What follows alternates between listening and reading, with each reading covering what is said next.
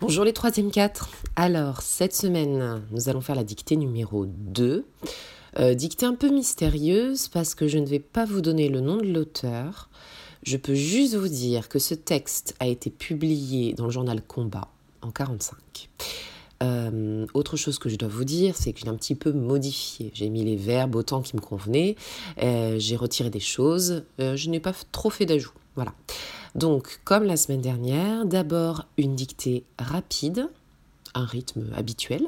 Vous vous contentez d'écouter, de comprendre le sens général, puis une dictée mot à mot, euh, pendant laquelle vous pouvez faire autant de pauses que vous le souhaitez. Pour la troisième écoute, vous revenez à la première dictée.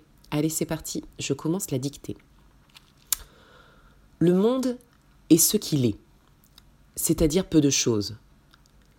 C'est ce que chacun a su hier grâce au formidable concert que la radio et les journaux ont déclenché au sujet de la bombe atomique. On nous a en effet appris, au milieu d'une foule de commentaires enthousiastes, que n'importe quelle ville d'importance moyenne peut être totalement rasée par une bombe de la grosseur d'un ballon de football. Les journaux se sont répandus en dissertations élégantes sur l'avenir, le passé, les inventeurs, le coût, la vocation pacifique et les efforts guerriers. Nous nous résumons en une phrase. La civilisation mécanique vient de parvenir à son dernier degré de sauvagerie.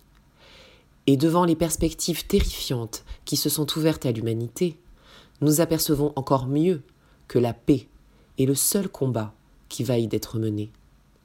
Ce n'est pas une prière, mais un ordre qui doit monter des peuples vers les gouvernements, celui de choisir entre l'enfer et la raison. Point final. À tout de suite.